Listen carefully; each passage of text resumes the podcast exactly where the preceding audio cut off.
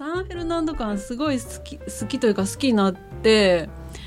何回泊まったかな？1回違う都市行ってまた1回泊まってまた違う都市行ってまた泊まって34回泊まったのかな？間を間を置いて荷物も置いてもらったりして。でいつも行ってるサンクリストファル・デ・ラスカサスっていうメキシコシティからえーと、バスで10 15時間くらいかかる、渋滞だったらもっとかかるようなところに必ず行くんですけどそこからの帰り帰る時にや、えーと、夜行便にしたんですよ。でノンストップメキシコのバス危ないからあの山賊とかいるからノンストップで。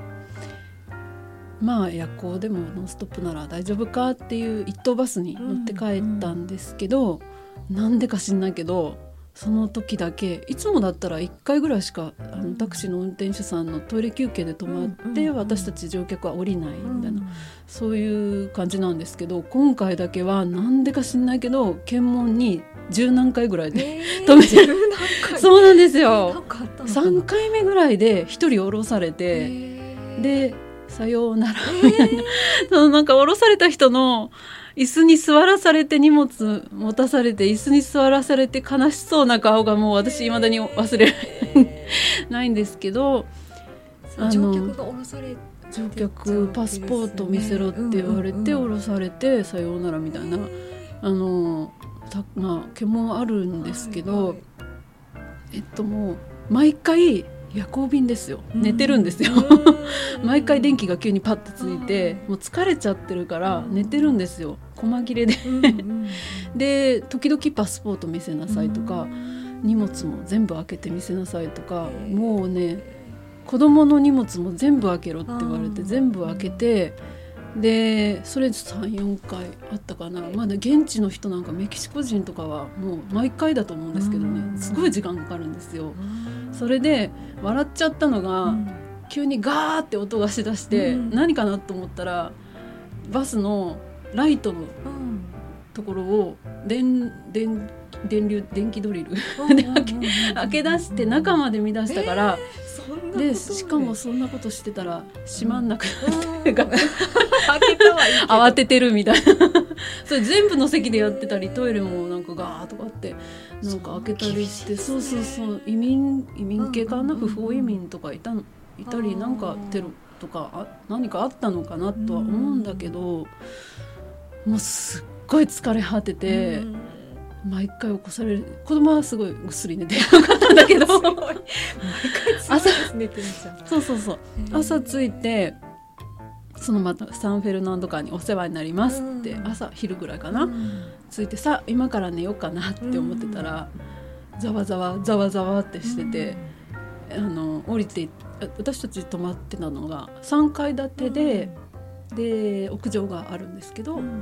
えーと、私たち3階で3階の一部にアドリアンナさんたちの家族が住んでいて、娘さんが思春期の17歳と、あとその下に妹さんがいてどうやらその思春期の娘さん、すごい可愛いんですけど、アドリアナさんそっくりな、がパーティー開くっていうのでどんどんどんどんどんどんどんどんねメキシコ人の高校生たちが入ってくるんですよホテルに、ありえなくないですかホテルにですよ。それで屋上にそうそうそうそう結構何、うん、結構泊まってる人いたんだけど、えーと、どんどん登ってってジュースも持ってるしお菓子も持ってるしアルコールもあるし、うん、18歳からアルコール大丈夫なんで、飲める子は飲む飲むんですよね。うん、でうるさいんですよ。もう今から寝ようとしてるのにわーわーわーわー言っても、うん、音楽も半端ない音量、あのメキシコ人ってスピーカーに命かけてるらしく あの日本の電電気電気メーカーが一番売れるのはスピーカーらしく河原でスピーカーを大音量で流すっていうのがすごい楽しみらしくもう上から上の屋上からズンズンズンズンって。今流行りのメキシコのもうなんかもう明るい音楽が聞こえてくるんですよ。そしたらあのアドリアーナさん探すじゃないですか、うんうんうん、今私たち十何時間かけて帰ってきたんですよ、すごく眠いんですよ。ここホテルじゃないですか？ってね。あのね聞こうと思ったらねいないんですよアドリアナさんが。いなくってあのそこで働いてる従業員の親切なおじさんいるんですけど、いないのかって聞いて、どうにかしてくれって言言ったら電話するとか言って電話してくれてたんだけど、アドリアナさんが変わったら「ごめんね」みたいな感じで「パーティーね早く終わらせるから」って言って「とにかく鍵は絶対かけといてね」怖い怖い。ちょっとやっぱりね、うん、気をつけてねみたいな感じで。それでうんまあしなんかもう日本だったらありえないじゃないですか。ホテルで大音量で。でもまあメキシコだからしょうがないかっていうのが頭にあるんですよ。もう あの日本の常識は絶対通用しないから、うんメキシコメキシコはメキシコの常識があるから、もう従うしかないのか。それも常識なのかなって思っちゃいますけどね。もう麻痺し麻痺しちゃうんですよね日本人の感覚が。でもしょうがないから寝れないからもう嫌になって外に散歩に出かけてうん。23時間もう7時ぐらいには終わるでしょうと思ってたら、戻ってきたらもう最高潮に盛り上がって「フー」とか言ってるんですよ。でアドリアナさんが帰ってきてまあ言ってるとは思うんだけど、もうこれはバンコク共通の思春期の親の持つ悩みだと思うんですけど、とにかく反抗期なんですよね。だから一応言うんだと思うんですよ。静かにしなさい、うんもうちょっともういい加減にしなさいとは言うけど、あのーい全然言うこと聞かないから、うちの主人が子供連れてその娘さんのところに言いにあのもうい音量下げとにかく音量下げてくれって言いに行くんだけど「はあ?」みたいな。お客さんに言われても「はあ?」っていうね。お客さんなんですけどこっち。そう。ホテルなんですけどみたいな感じですよね。う。ん、一向に「分かった分かった」って言うんだけど、うん。一向に1ミリも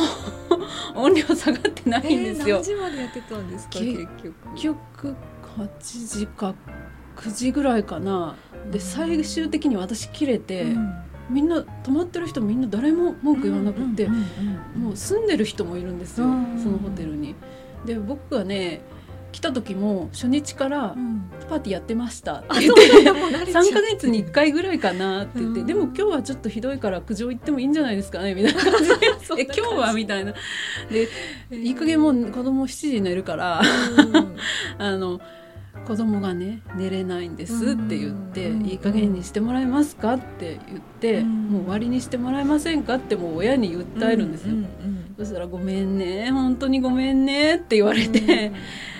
あの最終的に「いい加してくださいよ!」って言ったんですよ。ぶち切れぶち切れたぶち切れたら「分かりました」って言って、しばらくしたらズンズンズって音が止まったと思ったら、全館真っ暗になったんですよ。はいアドリアナさんブレーカー落として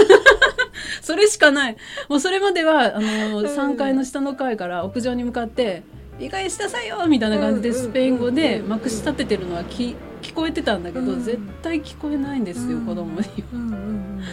でもう最終手段を取ったんだな。でも全室真っ暗なんですけど本当にこれしか方法はなかったのでしょうかって感じ。で強制終了。うん、そしたら2人が言い合ってましたね親子で。親子で「ママいい加減ママなんで切るの?」みたいな感じで。そしたらドカドカドカドカ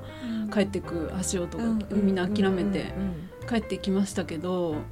なんかこっちが悪かったなっていう気分になってきて。いやもうもうこれ日本だったら泊まるもう評判悪くなって、ありますよね。うん、泊まる人も多分ね、多いですうん、そういう口コミとかでね、うん。評判悪くなるとは思うんですけど、メキシコは多分そうじゃなくて、うん。私もやっぱりいろいろ頼りになるから、うんうんうん。し親切アドリアナさん親切だし結局次の日ごめん大変だったねって言う思春期のお子さんはこうだよねみたいな感じでうちの子もこうなるのかなみたいな感じで、うんうんうん あのまあ一つの話のネタとしようかなと思って、メキシコの典型的なね、うん。家庭のね、どこもあるよねうんそうそううそうそうそうそう。うん。まあすごく疲れましたけど 次の日も移動で。うん。うんまあでもうん毎日が結構メキシコパーティーだから夜とかもね、カラオケ屋さんの隣がホテルだったりした時もあってそっちの方が朝方までうるさかったりしても文句言えなかった時もありましたしね。すごい元気、パワフルパワフル。パワフル そんなことがホテルはね本当に日本の常識がうん。全然通じないから、うん。あの違うホテルに泊まった時も朝ごはんがついてますって言うから、うん。じゃあ何時ですかって聞いたら8時ですって言われて、うん。8時遅いなと思って、はいはいはい。私も私たち日本人はもうね朝から全開でいろんなところに、7時 そうそうそう7時とかですよね。だけど8時ですって言われてまあしょうがないかもメキシコは8時か。大体なんか8時なんですよね。ゆっくりなんですよ。じゃあ分かったと思って次の日もう全部身支度してうん。8時に食堂に行くんですよ、誰もいない。誰もいないから待ってるんですけどうん。10分経っても15分20分経っても 出てこない。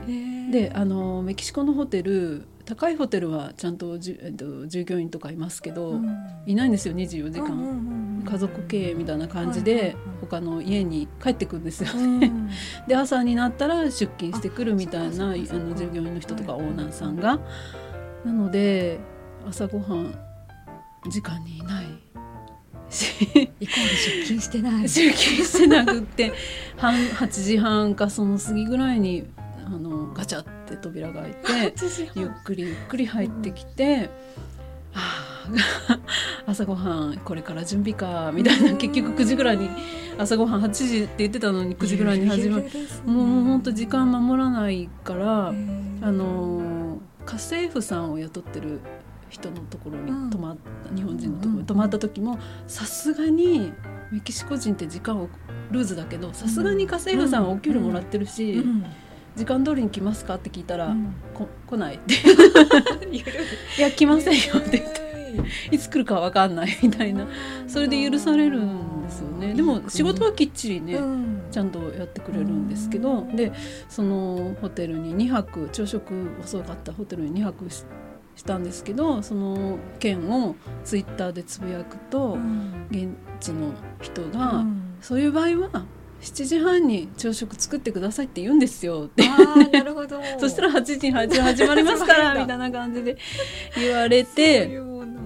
でも主人があの明日も朝ごはん食べたいんだけどうん8時にお願いってまた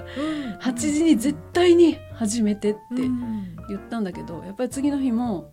始まったのは8時半。とかねやっぱり出勤が遅かって、で何が出てくるのかな朝ごはんって思ってたら、トーストされたうんあトーストだけ、一枚。ペラッ焦げてるみたいなそれでいいの？みたいな。もうなんかこんなんでいいのか？っていう、それでも成りうん立つこんなんでクレーム普通日本人だったら、うん。ちょっともうもうボロクソに言われるじゃないですか。欲しい朝食朝食トースト焦げてました。1枚だけみたいな。うん。びっくりするけどでもすごく愛嬌がいいから、うん。あのどうぞどうぞみたいな なんか笑顔で「はい」って渡されると何も文句言えないなと思って。ななるほど。うん。人なんだ。うん。なんか本当、うん。まあ、そういうそういうのもまあ楽しめる人がいきゃいいかなと思って。あとはたあの食べたいもの外で食べればうんうんうんいくらでも美味しいものあるからうん。いいかなと思って。そっか。はい期待しちゃダメですね。あ期待はね 期待はね。日本人情報ならいいけどうん。現地情報はねうんうんって感じですね。うん